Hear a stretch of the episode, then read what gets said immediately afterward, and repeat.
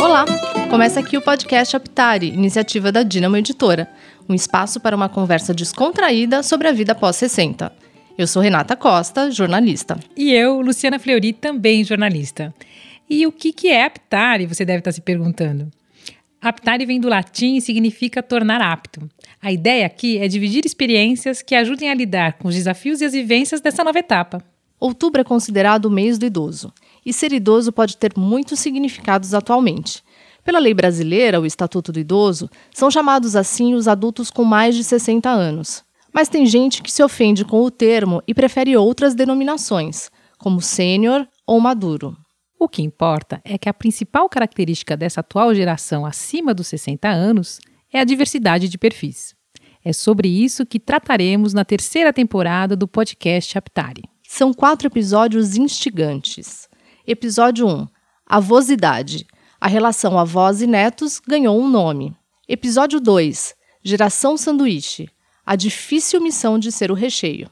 Episódio 3: Provedor do lar. Ainda mantenho minha família. Episódio 4: Aposentado? Longe disso. Esta temporada tem o apoio de Apsen Farmacêutica. Episódio 4: Aposentado? Longe disso.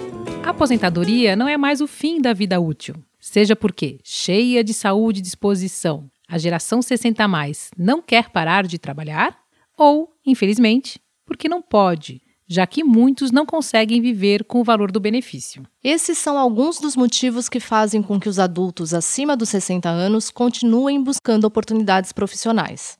Segundo dados da Secretaria de Trabalho do Ministério da Economia, o número de pessoas com mais de 65 anos em vagas com carteira assinada aumentou 43% em quatro anos. No total, entre vagas com carteira assinada e outros tipos de contratos, 7 milhões e meio de idosos estão na força de trabalho. Boa notícia? Não para todos. A PNAD contínua, Pesquisa Nacional por Amostra de Domicílios, mostra que o desemprego entre os trabalhadores dessa geração aumentou. A taxa era de 18,5% em 2013 e, em 2018, alcançou 40,3%, porque tem muito mais gente acima dos 65 anos procurando emprego. Além da falta de vagas para todos, o preconceito etário também é um empecilho para o emprego nessa faixa de idade. A jornalista Lilian Liang, especialista em gerontologia e diretora de redação da revista Aptari, recebe convidados para falar sobre isso. Antes, vamos escutar dois depoimentos enviados para a gente de pessoas que continuam trabalhando após os 60 anos. Oi, sou Núria, tenho 62 anos, fui advogada por 20 anos, quando eu resolvi cursar psicologia aos 43. E hoje estou aposentada pelo INSS e trabalho como psicóloga no meu consultório dois dias na semana. E aproveito os outros para me dedicar à arte, porque eu sou escultora também, e outras atividades, como cursos, palestras e um canal no YouTube com três amigas que se chama 60 Aqui. Eu fiz uma poupança a vida toda pensando nessa fase, né? Como que eu ia poder aproveitar. E aprendi com meu pai, que era imigrante, que a gente tem que poupar para ter nessa fase. E assim estou conseguindo aproveitar, trabalhando por gosto e não por necessidade. Eu sou a Cida Castilho, tenho 64 anos. Hoje ainda tenho que trabalhar porque eu não contribuí, não fiz a minha contribuição social como deveria, né? E até já era para ter, ter me aposentado se tivesse feito essa contribuição. Mas eu continuo trabalhando. Olá, gente querida. Vamos começar o último episódio dessa temporada do podcast Aptari, que tem trazido temas super importantes relacionados ao protagonismo do idoso. Hoje eu estou aqui com é, três pessoas muito interessantes, com histórias bem legais para contar. É, vou conversar com o Eduardo Abreu, 62 anos. Ele é engenheiro aposentado que continua envolvido com projetos remunerados, desde que lhe tragam prazer. É, e eu vou falar também com Júlio Bonazzi, de 60 anos, que busca um emprego, mas acredita que o preconceito com a sua idade seja o principal empecilho. É, também na conversa a gente vai receber o Morris Litvak, que é fundador e CEO da Maturi Jobs, que é uma plataforma que conecta profissionais maduros e experientes com oportunidades de trabalho. É, vamos começar com o Edu. Edu, obrigada por estar aqui com a gente e, e compartilhar sua história.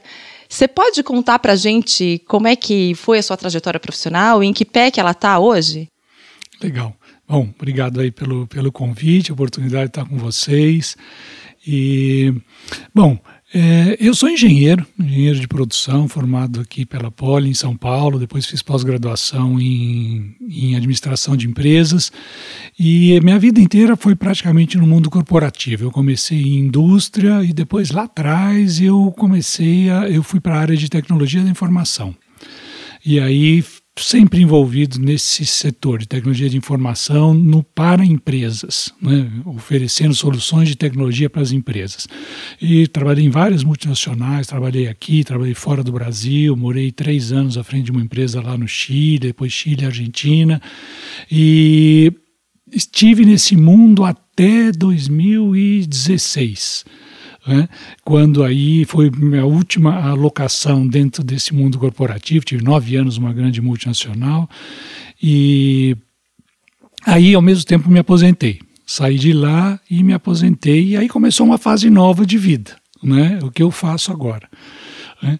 É, ao longo da vida tive sempre uma preocupação grande com como vai ser depois, a hora que eu estiver mais velho, então tive a chance de contribuir com o INSS, em paralelo também fazer uma poupança que me permitisse estar um pouco mais tranquilo nessa fase.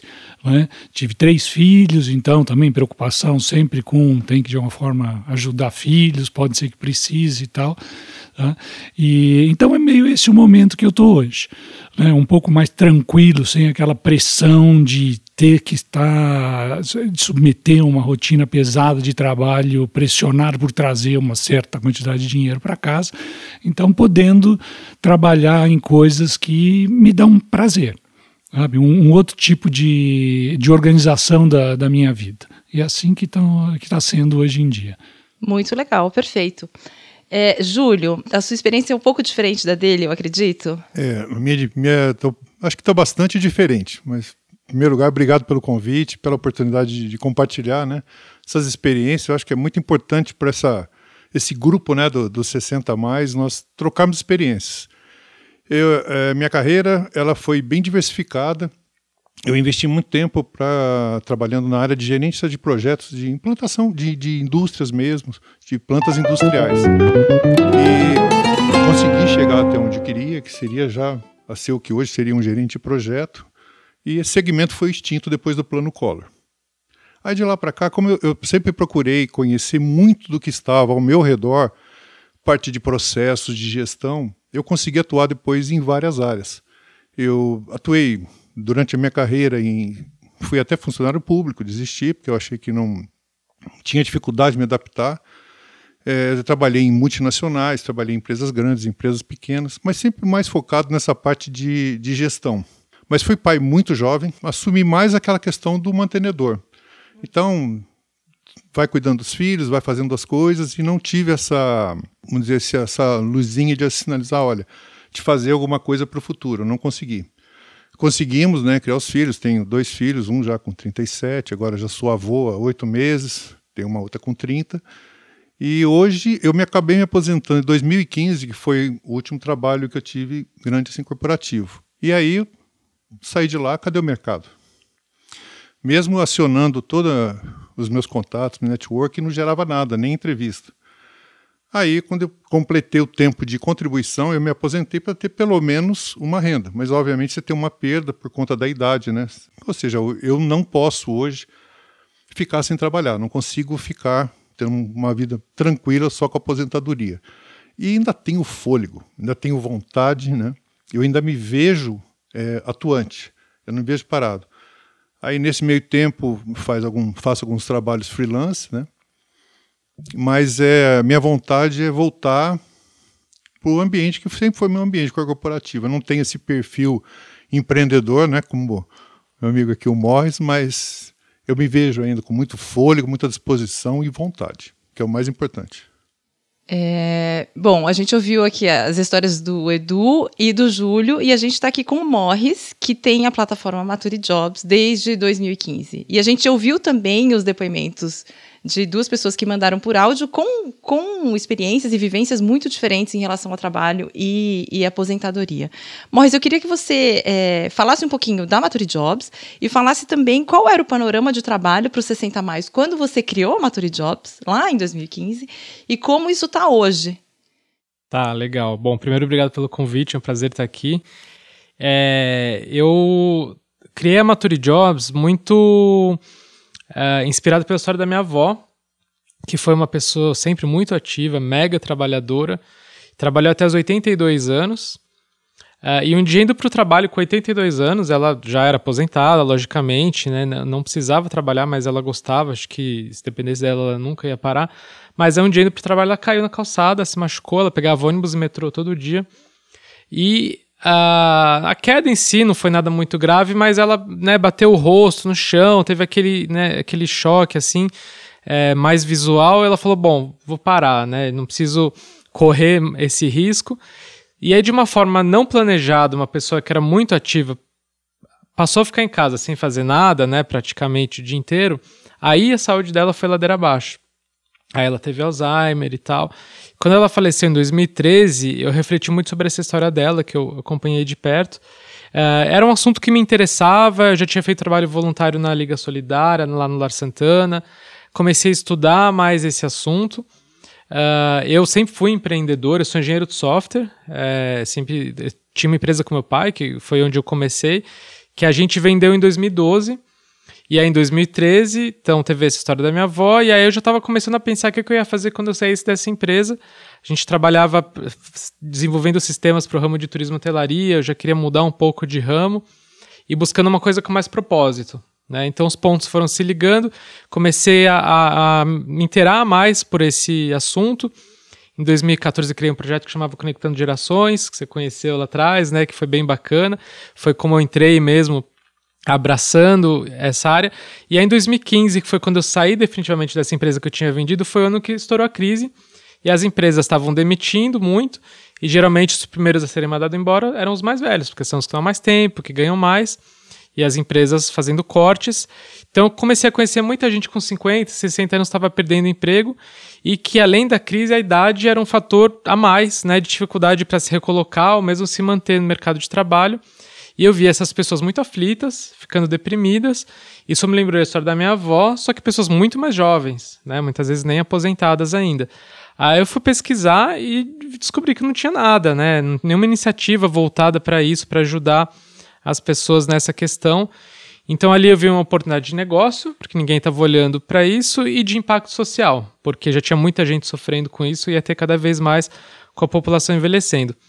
Então foi assim que eu comecei em 2015 a Mature Jobs, como uh, um site, né, no primeiro momento, de vagas de emprego para pessoas acima de 50 anos, aí o corte foi 50 e não 60, porque nas minhas pesquisas eu percebi, né, eu nunca tinha trabalhado com RH antes, então fui conversar muito com as empresas e percebi que, assim, com 40 anos já começa a ficar difícil, especialmente para as mulheres, né, é, só que com 50 anos as pessoas já ficam praticamente invisíveis no mercado de trabalho, assim, de uma forma geral.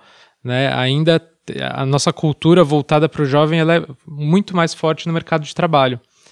Então eu falei, bom, se eu focar só nos 60 a mais, vai ter muita gente aí de 50 e 60 que está num limbo, né? É, e hoje as pessoas falam, ah, por que, que você não abre também para os 40 a mais? Aí também já fica muito, muito extenso, né? Então a gente focou nos 50 a mais, e aí a gente percebeu que de fato existia esse preconceito muito grande dentro das empresas. E tem sido o, o maior desafio é esse, é falar com as empresas sobre isso, né? Hoje a gente tem mais de 100 mil pessoas cadastradas na Mature Jobs no Brasil inteiro, então trazer é, os matures, como a gente fala, nunca foi problema, né? E, e, sempre foi orgânico. Vocês têm 100 mil cadastrados? É, hoje, atualmente, são 103, 104 mil pessoas. Muita gente. Sendo que a gente nunca fez propaganda né? Sempre foi muito orgânico, muita mídia espontânea também, né? Mas é Todas é porque essas pessoas procurando pessoas oportunidades procurando. de trabalho. É, hoje em dia todo mundo conhece alguém com 50, 60 anos que está precisando trabalhar, né? Ou por renda, ou por ocupação, ou os dois. E no começo as empresas não queriam nem falar disso, não se interessavam. Não existe até hoje nenhum tipo de incentivo, né, oficial. Mas hoje a coisa começa a mudar. Tanto que a gente sempre manteve a plataforma, mas a gente viu que as empresas não se interessavam, a gente começou a fazer muito uh, conteúdo, capacitação, para mostrar para o pessoal 50 mais caminhos além do emprego tradicional. Fala muito de empreendedorismo, trabalho autônomo, então a gente começou a fazer encontros de networking, cursos, eventos, conteúdo online. E do final do ano passado para cá, as empresas começaram a procurar a gente. Essa questão agora de diversidade etária, né, de integração entre gerações, está começando a entrar na agenda de principalmente grandes empresas. Então agora a gente está desenvolvendo mais projetos com empresas. Ainda assim, o número de vagas de emprego é muito restrito. Esses dados são muito impressionantes, né? 100 mil cadastrados só na sua plataforma de pessoas que estão procurando oportunidades. Imagina o que tem na população geral, né? Pois Esses é. são só os que estão cadastrados são milhões, né? lá na Maturi Jobs.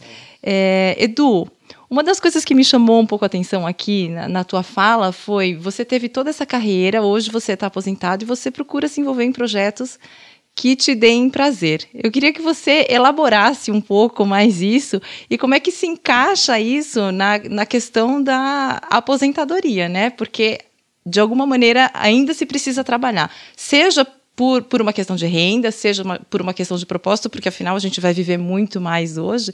Então, como é que a gente encaixa o prazer nisso? Eu acho que uma das coisas que mudou muito é, com, nessa fase de transição né, da aposentadoria para o momento que eu estou agora foi com relação à motivação. Né? Eu acho que isso muda, acho que no geral para as pessoas, a motivação muda um pouco ao longo da vida, dependendo da fase em que você está. E a fase quando a gente está tá empregado em algum lugar, é, tem uma outra característica que eu acho curiosa, que é o seguinte: é, ela, ao mesmo tempo que é absorvente, ela é um pouco alienante, né? Porque você está ali tão dedicado fazendo aquilo e você não olha muito em volta. Normalmente aquilo ali é o foco. Né? E, e quando eu saí do mundo corporativo, eu comecei a olhar um pouco em volta e ver o que é que realmente me motivava. Né? E curioso que no primeiro momento você sabe que eu tive dificuldade para perceber o que era, qual era a resposta, o que, que eu queria fazer. Agora que eu estava livre, não tinha pressão, não tinha ninguém, não tinha uma empresa, não tinha filho em casa definindo a minha agenda, o que, que é que eu ia fazer, como eu ia organizar a minha agenda. Né? Então, fui refletir então, o que, que, é que realmente me motiva, que tipo de coisa eu quero fazer, né? e o que, que eu não quero fazer. Comecei selecionando um pouco das coisas que eu não queria, era a coisa da rotina, a rotina corporativa, aquela pressão diária, todo dia a mesma coisa, a mesma atividade, pressão de negócio, pressão de resultado. Isso era uma coisa que eu não precisava. Tá? Podia tinha esse privilégio de, nesse momento, não ter que me submeter a isso. Então, por outro lado, o que, que é? Né? E aí algumas análises, foi até curioso, porque no processo de saída da empresa, a empresa fez até um, um trabalho de recolocação, ofereceu um serviço de recolocação. Né? Embora eu não tivesse muito preocupado com recolocação naquele momento, o que me chamou a atenção é que a primeira fase do trabalho era uma reflexão sobre eu mesmo como eu sou, o que eu quero, o que, é que eu busco. Né?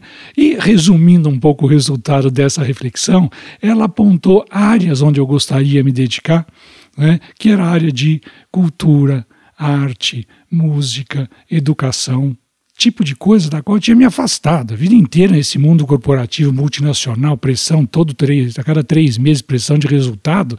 Imagina, isso era lazer de vez em quando no fim de semana. Agora, me dedicar a isso de alguma forma, não, tinha me afastado disso. Né? O tipo de atividade que eles falavam que eu gostaria de deveria ter, olha, atividades ligadas a ensino, atividade social, de apoio, ajuda, né? execução de coisas onde eu visse o resultado mais próximo. Né?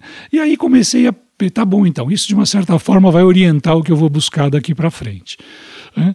Aí eu disparei uma série de rodadas de conversa, inclusive resgatar contatos com as pessoas. Né? Deixa eu falar, quero ver o que as pessoas estão fazendo. E eu sempre tive uma visão que num país como o nosso, que tem tudo por fazer, Né? Eu não me conformo com a gente ter 12 milhões de desempregados ou 14, sendo um país que tem tudo por fazer. Então o problema não é falta do que fazer, é, é o problema da equação emprego, trabalho, essas coisas todas. E comecei a conversar com as pessoas. E aí, logo de cara, então, encontrei uma amiga, nem demorou muito, que estava com um projeto super bacana, me entusiasmou super, que foi tecnologias, oficinas de tecnologia para crianças, ensinar crianças a programar, a trabalhar com a tecnologia da informação de um jeito produtivo, não só brincadeira. Né? Pô, era ensino, era tecnologia que eu gostava, era trabalhar com criança, sabe? É uma atividade de participação, contato com muita gente, reciclagem, outra coisa legal, porque para mim é, sempre foi importante aprender. Me dá muito prazer estudar coisas, aprender coisas. Né? Então, entrei de cabeça com isso. Isso, por exemplo, foi uma atividade que durante dois anos estive super envolvido com isso. Nos fins de semana com as crianças, organizando acampamentos para aprender a, a, programar, depois ir em escolas, sabe, levando esses cursos, essas oficinas para lá. Então, uma atividade super prazerosa, super prazerosa. E, em paralelo, vinha alguma remuneração, remuneração que eu acho legal, mas não era a prioridade, não era essa. A prioridade era fazer o negócio dar certo, era um gosto que eu tenho. Aí, eu gosto de fazer, gosto de ver as coisas darem certo né? e depois participar daquele processo, sentir a minha capacidade de contribuição, de, de ser útil em alguma coisa, isso tudo é, é rico e é importante para mim. Então, nesse primeiro momento, foi, foi super legal. É um exemplo, por exemplo, das, das coisas que eu fiz e que me deu esse, esse prazer nessa fase. Muito interessante. É, Para o Júlio, eu gostaria de fazer uma outra pergunta. Júlio, você concluiu a tua primeira fala é, enfatizando que você ainda tem muito gás, que você ainda está com muita vontade muito. de trabalhar. É, mas existe uma dificuldade de se reinserir no mercado a partir dos 60 anos. A que tipo de reflexões essa situação te levou? Porque de repente você está se vendo com uma determinada idade, com uma dificuldade de entrar no mercado, com uma necessidade de gerar renda e vontade de trabalhar. Como é que a gente faz essa conta aí e, e pensa numa, numa solução? Que na verdade é uma pergunta muito difícil, mas eu queria ouvir as tuas, as tuas observações sobre isso. Bom, é, quando eu me deparei com essa situação, na verdade foi com 50 e poucos anos. Perdão, foi com 50 e poucos anos. E aí você se depara com algumas situações onde, por exemplo, você vê que apesar da, da, do seu networking ser grande, tua rede ser grande, ninguém consegue te ajudar. Alguns porque exatamente por estarem naquela pressão do mundo corporativo, você acaba caindo no esquecimento. Se não for alguma coisa de encaixe imediato, as pessoas te esquecem. E não é maldade, não é nada. Simplesmente eles entram na, estão naquela correria, naquela pressão e acabam esquecendo naturalmente. Eu sei porque quando está no ambiente corporativo, você recebe um monte de currículo, gente que pede indicação, tudo. Às vezes você consegue, às vezes você não consegue. E quando você não consegue encaixe imediato, você continua no seu trabalho, na, na, naquela pressão e acaba ficando um pouco de lado. Mas assim, tem vários aspectos que eu percebi. Primeiro, a questão da invisibilidade, que o Maurício também já falou. Esta é, acho que, é a pior sensação que tem. Porque não interessa o quanto o seu currículo seja bom. E você, no currículo, não tem idade, mas não precisa. Eles veem lá que você tem 30 e poucos anos de experiência e você não tem 30 anos de idade nem 40. Então já praticamente fica uma, uma coisa meio eliminatória. E aí tem alguns outros pontos. Quando você, hoje, processos seletivos. Os últimos três que eu participei, eu não estive frente a frente com nenhum recrutador. Todos online. Ou vai por Skype, ou você tem que mandar vídeos, ou você. Assim, de alguma forma, você vai interagir com eles através da internet. Então, esse é um outro perfil que, assim, se você não estiver. É, não conhecer hoje as ferramentas que, que de comunicação, você não consegue participar de um processo seletivo. Só que, por outro lado, você também não vê ninguém. Então, as pessoas, às vezes, não têm a capacidade de conhecer você com certas características que talvez fossem grandes diferenciais. Então, isso foi uma, uma coisa que eu vi assim: você não tem, então, você tem, de alguma maneira, você tem que mostrar isso. Então, seja fazendo um currículo mais elaborado de uma forma diferente. Hoje, o meu currículo tem uma página só. Tem foto, tem tudo, e é uma página só. E buscando é, uma linguagem mais simples. Quando você vai se comunicar com essa geração que hoje está controlando, que está nas empresas, você tem que falar a língua deles. tem que entender a linguagem deles, tem que entender o mundo deles. Porque, afinal de contas, é onde nós estamos querendo nos inserir. Então, eu vejo assim: no meu caso, eu, eu consegui fazer essa, essa adaptação. Eu usei meus filhos, o genro, nora, todos que estão próximos, para quê? Treinar essa, essa visão do mundo deles, essa comunicação. A gente percebe que esse é um dos fatores é, que dificulta um pouco. Mas a questão da linguagem, a questão de. A gente não. A partir do mesmo momento que você sente que consegue entender o mundo deles, você não tem a chance de ir lá e mostrar isso. Pegando um pouco o gancho no que o Júlio falou, né, essa coisa da, da invisibilidade é, é, um lado interessante. Né? O você não ter um crachá né, é, é uma coisa que se deixa meio invisível num, num primeiro momento. Né? Isso pega e pega duro pega duro, sabe? Eu sempre no começo eu, eu sentia isso, né? Mas ao mesmo tempo, é, uma das coisas que eu percebi é, bom, atento a todas essas mudanças, né? Quer dizer, uma das razões de eu ter saído do mundo corporativo foi uma daquelas fases enormes, grandes corporações se desfazendo de um monte de gente. Por que, que ela estava se desfazendo? Porque ela estava tendo que se, reinventar. A corporação tinha que se reinventar. Né? Reflexo de um mundo onde as relações de trabalho estão mudando numa velocidade absurda. Né? Então ficou claro, no meu caso, pelo menos, falei é, além de não querer, é uma coisa que eu percebia que vai surgir daí um outro jeito de trabalho, uma outra relação de trabalho. Né? Então, são os, os co-works, são as oficinas de colaboração.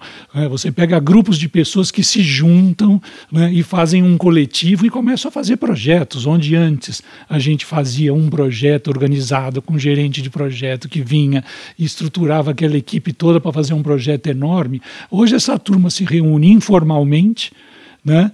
E só conversando através de chats, muitas vezes, trocam informações, estrutura um projeto, faz, lança um projeto que, em três, sabe, três semanas o troço tem que estar no ar funcionando e depois eu corrijo.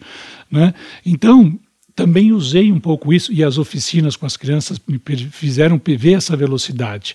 Né? Então, tem que ser diferente. Como é que eu entro nesse esquema? Né? Como é que eu consigo fazer parte desse ambiente de colaboração, desses jobs, numa outra estrutura, sem procurar um emprego formal? Então, me orientou um pouco a abrir o olho para isso, porque eu observei isso que o Júlio comentou também. O Morris está aqui com muitas coisas para comentar que eu estou vendo, ele está ouvindo os, as, as experiências e os depoimentos, ele está assim fazendo várias caras e bocas querendo comentar. Então, morre. Não, porque é muito legal isso que, que os dois falaram, né? É, eu falei no começo do grande desafio que é as empresas olharem para isso, né? Por outro lado, tem um desafio enorme é, das pessoas também mudarem o seu mindset, né? A gente tá todo mês, aí todo dia praticamente, falando com o público da Mature Jobs sobre a necessidade de se reinventar tem tanto isso que o Júlio trouxe muito de se adaptar para uma nova realidade de mundo de trabalho dentro das empresas, que de fato hoje é completamente diferente, além de ser tudo muito digital, né, desde o processo seletivo, é, entre outras coisas, as ferramentas que você usa no dia a dia, mas lidar com os jovens, né, e de fato não tem mais hierarquia, hoje em dia é tudo muito mais horizontal, é mais colaborativo, né, é mais flexível, é mais diverso. Então eu vejo pessoas tendo problema, tendo dificuldade em se adaptar pra, com esse novo ambiente e aí realmente fica de fora. Então recentemente, por exemplo, teve uma startup que falou para mim: ah, tem um senhor aqui que está participando do processo seletivo nosso e tal, legal e tal. Aí depois de um tempo eu encontrei ela, falei: como é que foi? Ah, ele não passou. falei: ah, por quê? E ela falou, ah, porque na época da, do, do processo seletivo estava rolando a parada gay. E a gente fez uma pergunta para ele relacionada ao tema e ele demonstrou ser muito uh, preconceituoso né, com, com esse tema e por isso ele não, não, não passou no processo. Então, coisas que né, há 30 anos atrás não existiam ou, ou era normal, machismo, entre outras coisas, hoje em dia não são mais toleradas. E as pessoas precisam entender isso, entre várias outras coisas. Isso de ser de igual para igual, né? Precisa ter um respeito, lógico, precisa ter muita humildade, né, para aprender com os jovens, assim como os jovens têm que ter também, mas entender que tem muito para ensinar, mas também tem sempre muito para aprender, abraçar tecnologia, tudo isso. Mas tem essas outras coisas que o Eduardo falou, de entender que talvez não tenha mais aquele emprego, né? É, por mais que tem toda essa, essa adaptação que tem que ser feita, talvez ela, ela, ela e ela é super necessária, mas talvez não seja para conseguir um emprego, mas sim para achar um trabalho, né? Então a gente tenta uh, desmistificar muito essa questão de que trabalho é igual emprego, né? Porque de fato a gente fala bastante nos eventos da Mature Jobs que existe um contexto aí econômico complicado que em algum momento, né, vai melhorar essa cultura aí de, de valorização mais dos jovens, que vai mudar, não tem jeito, né? Com a população envelhecendo, isso vai mudar, lógico que demora, mas mais do que tudo isso, a forma de trabalho está mudando. Né? O emprego tradicional vai existir cada vez menos. Isso é um fato, isso já está acontecendo. Né, cada vez mais rápido e não só a tecnologia está substituindo as pessoas, mas de fato a, a, gente vai ser cada vez mais autônomo. Né? Então a gente tem que entender como que a gente se vira sozinho. Esse crachá corporativo talvez a gente não tenha mais, né? Mas tem muito a fazer, né? Então, como que eu me, me reinvento? Como que eu descubro qual que é o meu propósito? E a partir daí eu, eu né, a, a, ativo essa rede, né? Vou atrás de coletivos, vou a espaços de coworking, conheço pessoas novas, penso em coisas completamente diferentes para fazer e formas de fazer. Então, isso também não é simples. É, nesse sentido, o que o Morris acabou de falar, a gente está circulando, está exposto, está tá no meio né, onde acontecem coisas, é super importante para identificar, farejar um pouco essas oportunidades. Né? Eu comecei a frequentar um pouco alguns desses grupos 60 a mais, que é uma oportunidade super legal. Quanta gente lá está fazendo, oferecendo coisas. Né? Aproximação com esses coletivos, por exemplo, eu quis entender mais como funciona isso né? Eu tenho uma, eu tenho uma namorada, e como vocês fizeram na primeira rodada do, dos podcasts, os 60 a mais também namora, né? É isso aí. E ela trabalha com pesquisa de mercado. E muita coisa ainda feita na base de entrevistas, de ir a campo, fazendo isso. E eu vindo da área de tecnologia, eu vi a tecnologia chegando nisso e ocupando esse espaço. Inteligência artificial começou a me preocupar e falar: caramba, isso daqui a pouco não vai ter mais. Eu quis entender um pouco mais, até para ver se não tinha oportunidade de juntar as duas coisas, inteligência artificial, nisso. Mas, curiosamente disso, veio uma oportunidade de trabalho. Eu percebi que era um negócio que dava na base de coletivos, jobs, pessoas que se juntam, cada projeto é uma equipe diferente, sabe? E de repente eu usei a minha capacidade de quê? Juntar informações, trabalhar, coisa de engenheiro, tabelas, coletas de dados, análises, e hoje estou fazendo jobs na parte de como freela para pesquisa de mercado. E uma atividade super gostosa, curiosa, abre, abre outros campos, outras coisas diferentes. Já fiz na área de cosméticos, na área de bebida, na área de institutos sociais. E cada vez que eu faço um trabalho de pesquisa nisso, eu conheço um desses outros negócios. E surge mais oportunidade associada a isso. É impressionante como a roda vai encadeando. Agora, num esquema de trabalho totalmente diferente né? totalmente de rotina, com remuneração, com mais remuneração, com pouca remuneração, às vezes sem remuneração, feito só para conhecer e estar tá próximo e entender como um investimento. Muitas vezes um trabalho voluntário pode abrir portas para algo que depois vai ser remunerado. Né? A gente não pode deixar de olhar para todas as possibilidades. É, pegando um pouco o gancho do, do Júlio, é, ele mencionou que ele, ele passou a vida toda no mundo corporativo e aí agora ele está com 60 anos, mas ele não tem o perfil de empreendedor. A gente já conhece o trabalho do Maturity Jobs há bastante tempo e, e muitas pessoas falam: puxa, mas bate-se muito na tecla do empreendedorismo e eu não tenho perfil empreendedor.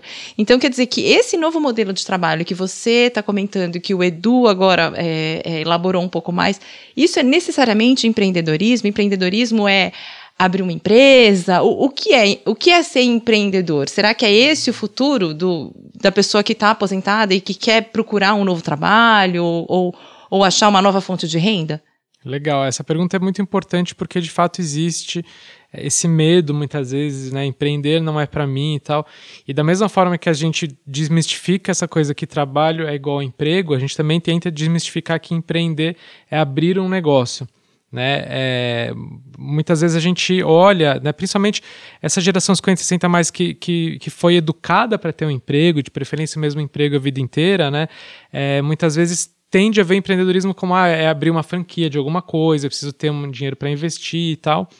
E hoje em dia não, não, é, não é assim, né? A gente fala muito do empreendedorismo individual, que é você ser um autônomo, basicamente. Você vai ter que ter um CNPJ, que pode ser um MEI, né, no, no início, que é, isso faz com que você seja um empreendedor, mas empreendedor no sentido de você ir atrás das oportunidades. Né? Não importa se você vai abrir uma empresa ou se você vai trabalhar para alguém, mas você é o, é o, seu negócio, né? E o empreendedorismo individual é de fato o que mais cresce, muito mais do que abrir um, um, negócio, de ter muita gente, tal. Então a gente fala muito disso: trabalho autônomo, consultor, freelancer. Então acho que é esse que é o futuro mesmo, né?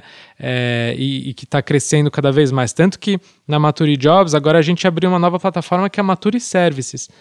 Que, que a ideia é exatamente essa, onde os 50 mais possa oferecer serviços de forma pontual tanto para empresas quanto para pessoas. E o que mais tem aparecido lá é as pessoas querendo oferecer serviços de consultoria. Né? Então, é isso, é você se apropriar de algo que você sabe fazer, que você gosta, mas você vai ter que ter o trabalho de se vender, de se mostrar para o mundo, falar, olha, agora eu estou aqui, posso fazer serviço temporário por projeto para você, para você, para você, assim você forma a sua renda, que às vezes vai, pode até ser melhor do que estando empregado, né? Você não tem aquela, aquela segurança, entre aspas, de estar no emprego CLT, uh, ah, porque que eu falo entre aspas, porque no emprego CLT a gente né, tende, pelo menos tendia a achar que era mais seguro, porque você tem todo, mês, todo final do mês lá o dinheiro garantido. Por outro lado, você não tem controle. Você pode ser demitido a qualquer momento, né? seu chefe pode mudar, a empresa pode ser vendida, você não sabe o que pode acontecer. Você não tem controle sobre aquilo. Quando você é, é o seu negócio, né? Você é um, é um autônomo. Por mais que seja difícil, você tem que lutar diariamente para ter a sua renda. Você está no controle daquilo, né? Então acaba sendo é, às vezes até mais seguro, né? É, e, e, e, por mais que seja difícil, é mais recompensador, porque está fazendo uma coisa para você. E hoje já as pesquisas já mostram que a maior parte das pessoas no Brasil não trabalha mais como CLT, lógico que tem toda uma questão de crise aí envolvida, mas que as pessoas que trabalham por conta própria já ganham mais do que quem é, trabalha registrado. Lógico que as pessoas têm que também tomar cuidado de se preocupar com previdência, tudo isso, né? Mas o caminho é esse, não é só o empreendedorismo de negócio, né, de abrir uma empresa, de fato, mas empreendedorismo individual. É esse que eu acredito que é o, o futuro. Tenho um, um, outro aspecto que eu acho que muitas pessoas, talvez, da mesma forma que eu, levam em consideração quando não foco, eu não foco 100% do tempo em conseguir um emprego CLT. Estou né? aberto a consultorias, faço trabalho freelance e tudo. Mas a questão do trabalho, quando você busca alguma empresa, um benefício faz toda a diferença, que você tem um seguro-saúde. Porque você passou dos 50 anos, é praticamente impossível você conseguir sozinho pagar isso. Então, às vezes, um benefício desse, independente de salário, às vezes, independente de qualquer outra coisa, este é o benefício que faz diferença para nós. Não que hoje as pessoas estão muito mais saudáveis, elas têm um, um estilo de vida muito melhor, mas quando você precisa, você sente a dificuldade de não ter um plano de saúde ou, de, ou a dificuldade que você tem de arcar mensalmente com um plano de saúde. Então, muitas vezes, quando as pessoas procuram uma empresa, este benefício é um grande diferencial. Né? E você não tem. Se você vai para o mercado contratar sozinho um plano de saúde, chega lá com os anos 60 anos, o valor que eles te passam ele acaba sendo impeditivo. Então esse é um grande atrativo ainda para quem está nessa faixa.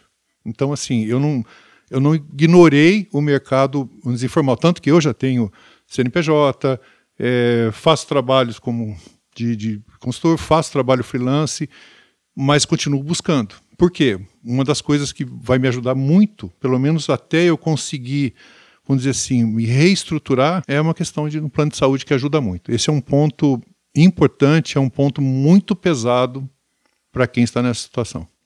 É, essa ainda é uma equação que está que, que tá tão longe de conseguir resolver, né? Acho que é, tem de fato essa dificuldade. Para as empresas também isso pesa quando ela pensa em contratar alguém com mais de 50, 60 anos, né? Mas eu já vi muita gente falar: olha, o, o salário de menos, contanto que banque o meu plano de saúde, tá ótimo. É, esse é um tema que é, é muito é, controverso, né? A questão da aposentadoria e do que. de como a gente porque a gente vai ter muito tempo aí pela frente, né? Com 60 anos, a gente vai viver o quê? Mais 30 anos, mais 40 anos, né? Então, a, a aposentadoria é um tema ainda que, que a gente tem que discutir muito, que está longe de ser solucionado. É, mas a gente está com um tempo um pouco apertado aqui, então eu queria agradecer muito vocês por terem compartilhado as suas experiências e por terem trazido alguns insights para os nossos ouvintes, que acho que são muito importantes, porque acho que todo mundo que está com 60 a mais hoje está enfrentando essas questões e está tendo que refletir sobre essa nova fase. Então eu queria agradecer ao Morris, ao Edu e ao Júlio. Sim, Júlio. Não, eu só queria fazer um, um destaque só para encerrar. Primeiro agradecer novamente, né? Para as pessoas prestarem atenção que hoje o símbolo do 60 mais não é uma pessoa curvada com bengala. É uma pessoa de pé e simplesmente escrito ao lado 60 mais, porque é assim que nós somos. Então, assim que nós somos, é assim que nós temos que agir também, não mais como aquela pessoa curvadinha de bengala. É assim que as pessoas têm que agir e é assim que as empresas têm que enxergar, né, essa população. É, e as empresas têm que ver o potencial que essa população tem. E, e, mais do que isso, a gente fala nas empresas que isso, mais do que uma questão social, é estratégica. Com a população envelhecendo, o público consumidor vai ser cada vez mais velho e eu preciso ter essas pessoas dentro de casa, senão eu não vou saber vender e desenvolver produtos e serviços para eles. Pessoal, vocês viram que eu tentei concluir, mas não estou conseguindo porque tem muito assunto. Mas infelizmente o nosso tempo acabou, então eu queria agradecer novamente aos nossos convidados e aos nossos ouvintes por terem acompanhado o programa. E fiquem na escuta, porque semana que vem começa mais uma temporada do podcast. Valeu, gente! Esta temporada tem o apoio de Apsen Farmacêutica. O podcast Aptari conta com os trabalhos técnicos de Gea, produção de Luciana Fleury e Renata Costa, mediação de Lilian Liang e coordenação de marketing de Débora Alves. Agradecemos o apoio do conselho editorial formado por Abrão Jacó Goldfeder, Eduardo Luiz Mendes, Lilian Chibata, Malu de Alencar, Marcelo Talenberg, Maria do Carmo Cunha e Rosângela Marcondes.